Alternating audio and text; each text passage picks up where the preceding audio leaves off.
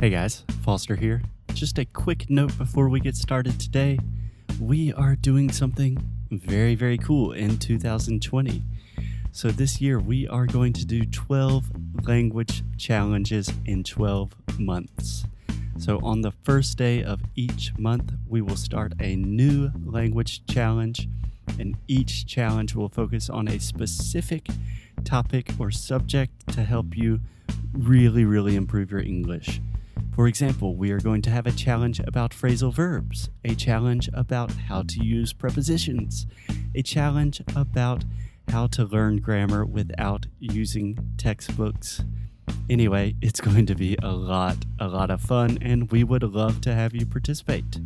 So, if you are serious about your English, you should really check out these challenges to learn more and start improving your English today. Just visit inglesnuecru.com. Okay, on with the show.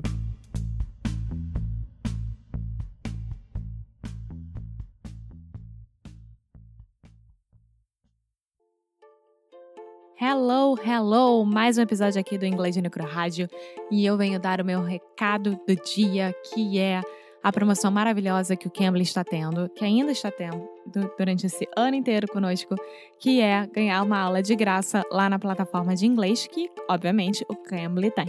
O que é o Cambly? É uma plataforma de inglês online que você pode ter aulas de conversação com um professor nativo de inglês.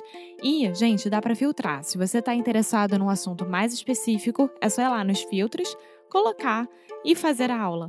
E para você fazer essa aula, é só testar e testando com o nosso código Inglês de Necro Podcast. Você entra lá no Cambly.com ou no aplicativo do Cambly e vai em minutos grátis e introduz o nosso cupom maravilhoso que é Inglês de Necro Podcast. Então, já dei meu recado. Agora vamos começar com o episódio, né? Então vamos lá. Todo mundo junto? Um, dois, três. Now, on with the show.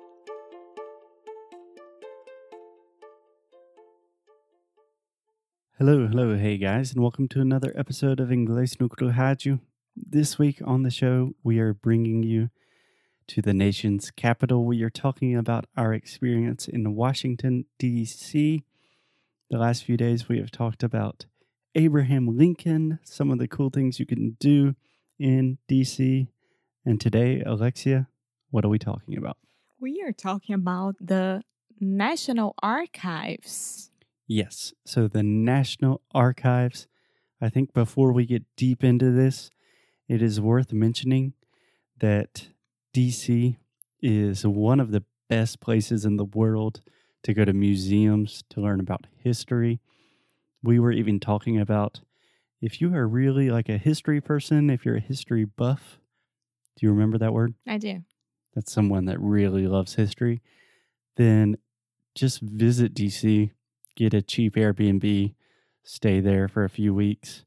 And the coolest thing is almost all of these museums and historical places are totally free. Yes, yes. That's one of the most important tips that we had to give you guys because you can visit the archives, Lincoln Memorial, and all the Sm- Smithsonian. Smithsonian. Smith Smithsonian. Mm-hmm. Sonian. It's a really um. It's a moving vowel. O Sonian. Smithsonian. There we go. Yeah. So most of the museums in DC are free, which is amazing. And Alexia, what were you going to say? The Smithsonian Institute is the one who has who takes care of most of the the museums of DC, right? Yeah. So you can visit all the the ones from Smithsonian. They're not not paid. They are for free. So you get there and you just enter and that's it. Yeah, it's awesome. You can give donations if you want, but you don't have to pay. And it's pretty cool because DC is an expensive city in terms of eating out or renting an apartment or something like that. It's pretty expensive. But just visiting there in terms of what you're doing every day, you can do it pretty relatively cheaply. I would say that it's a good balance. Yeah. So today we're talking about the National Archives. Alexia, tell me about the archives. What is there? What is it? Only the most important documents for the United States. Yeah. Not a big deal at all. That. So the National Archives, you go in. First of all, the building is beautiful. It's amazing. It's not a museum, right? It's a um, it's a é um, um instituto do governo, right? Yeah, you could say it's a government institute. Yeah, Yeah, it's exactly what it says it is. It's the National Archives. yeah, but it's quite maybe literally a building that archives all of the important documents. yeah, but maybe people will go there expecting to be just like the National Gallery has a lot of galleries to go inside, but it's not. It's all about the documents, the most important documents for the United States. So you're gonna see documents. Yeah. But the documents are the Constitution, Bill of Rights, the Independence. The Why? Declaration of Independence. The de- yeah, the Declaration of the Independence. uh-huh. Let's try the word independence one more time. Independence. yeah. So the stress is independence. Independence. Independence. Yeah. So altogether, the Declaration of Independence. The Declaration of Independence. Perfect. Yeah. And those are the three most important documents in American history. And they have all of the original copies and all of the historical evidence surrounding those documents all in one place. And you can go right up to them and Yeah. see them. It's crazy. It's crazy. And when you get to this room, right, where it has all these documents, you had to wait. And then the security guard will talk to you. He's very, very nice, so sweet. and he'll tell you that you can't touch your phone, you can't take pictures. So if you have to talk on the phone, you have to leave the space of the documents and talk to the phone on the phone and then go back. So if they if he sees you with the phone, he'll call you out. Yeah. And it won't be nice because it's in the middle of everyone and everyone is silence and he'll be there. Sir, ma'am, no phone, please. No phone. Yeah. And it kind of made me a little sad because several times the security guard had to tell someone, hey, put up your phone. I told you you cannot have your phones here. And I realized that people just unconsciously were taking their phones out of their pockets. Yeah, maybe just see ho- what time is it, and Yeah. like It's just such a natural thing for us to always look at our phones, even if we have some of the most important documents in the world right in front of our face. I still almost, I don't think I touched my phone, but I could see it potentially happening. So, yeah, just put your phone in your bag. yeah, that's it. And it's a very very secure room, has a lot of cameras and like two. Well, when we were there, two female security guards guarding the Constitution itself. Like the Constitution was in the middle, and then the security guards were on the left and on the right. Yeah. So you start looking through some documents that honestly I don't remember what was that about the first ones, and then you go through it, and then you have the Declaration of, of Independence right there. Independence. Independence. Oh my god, Independencia, independence is different. and then the Constitution, and then the Bill of Rights. Okay, so we have three really important documents the Declaration of Independence, the U.S. Constitution, and the Bill of Rights. Alexia, a little trivia here. Do you know which document was the first document? Of course, you have to be independent to have a constitution and then to do the Bill of Rights. Nice. So, in exactly that order, the Declaration came first, then the Constitution, then the Bill of Rights. So, can you try to explain to me in a very simple way what was the Declaration of Independence? Yeah. So, of course, the United States was still a colony of the Great Britain. Yeah, it was a British colony. Yes. And they said, no, no, not anymore. We don't want this. We want to be independent. And then they they Yeah. did that.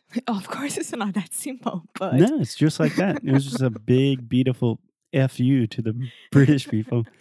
Yeah, we were a British colony. I'm saying we, like I was alive in 1776. But our founding fathers, as we call them, which is just a group of people in the late 18th century that decided, hey, we don't want to deal with Britain and King George anymore. Let's start our own country. And they wrote a beautiful document saying why and how they're going to start their own country. And that is what we call the Declaration of Independence. Or the modern days, the 4th of July, that everyone goes to the streets or to. Whatever. That was my next question.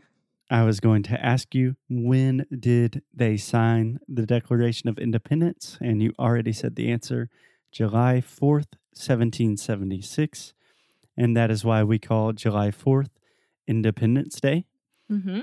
And for some reason, that's a day where we have a lot of fireworks and eat hot dogs and go to the lake and stuff.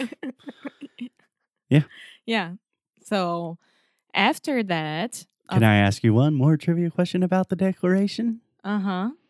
Dun, dun, dun. So a lot of people signed the Declaration. Who was the first person? I know. I know this one. John Hancock. That's my girl. Yes. Yeah. So just I know that just to let you guys know because Foster couldn't stop telling me this name and I remember that we already recorded recorded an episode or a few episodes about it because when you had to sign a document or whatever some people say Yeah. So if you are required, if someone needs a signature, it's not so common, but almost all Americans would understand this. I think it's kind of more the older generation still says this, but they say, hey, can you give me your John Hancock? Or we need your John Hancock here. yeah So it's a synonym for your signature. yeah where was he from which state I do you remember I want to say New York. I think it was in New York. He was the only one in that list. On Yeah, that list. I'm not positive, but I think New York. yeah. Cool. So that is the Declaration. We also have the Constitution of the United States, which naturally, the Constitution is the law. Yeah. That is all of these different parts of U.S. law that we were establishing ourselves as a country, and it's the supreme law of the U.S. Can I can I ask you a thing that I don't know if it's right and maybe will sound a little bit dumb? Dumb dumb. Yeah, there are Is it- no bad questions. When the Constitution was created, I remember that there was like the people and the I don't know, the institution and the president. So when the the Constitution was created, also the president as well, right? So the the the person as a president, because before that there wasn't. Are you asking, was the Constitution created at exactly the same time as our government was being created as Yeah. we know it? Yeah, I think it was more or less simultaneous. I don't know if it was the exact same day that they signed the Constitution, that also George Washington became the first American president. I don't know exactly how it worked. But yeah, it was the creation of our nation. Yeah, yeah. Okay. Yeah. The I think that we should talk about the Bill of Rights on a new episode because it's so important. Sure. Yeah. Cool. So we will talk about the Bill of Rights in the next episode. But until then, I would just do a little bit of research about the Declaration of Independence, about the U.S. Constitution. They are, it doesn't matter what you think about America, they are really revolutionary and cool documents. And there's a lot of history there. Yes. And if you're in DC, check out the National Archives. Totally worth it. Yes, yes, yes. Cool. Okay. We will talk to you tomorrow. Bye. Muito obrigada por ter escutado mais um episódio aqui do nosso Inglês de Necro Rádio. Como sempre, vou pedir para você deixar sua review, deixar o seu e-mail no nosso site inglêsdenecru.com, ficar de olho nas novidades que a gente sempre manda, nossos recursos grátis, enfim, todas as novidades que a gente puder, a gente vai estar compartilhando com vocês, principalmente por e-mail. Então, é isso. Eu quis aqui dar esse recado. Como sempre, obrigada pelo suporte e a gente se vê no próximo episódio, tá bom? Bye!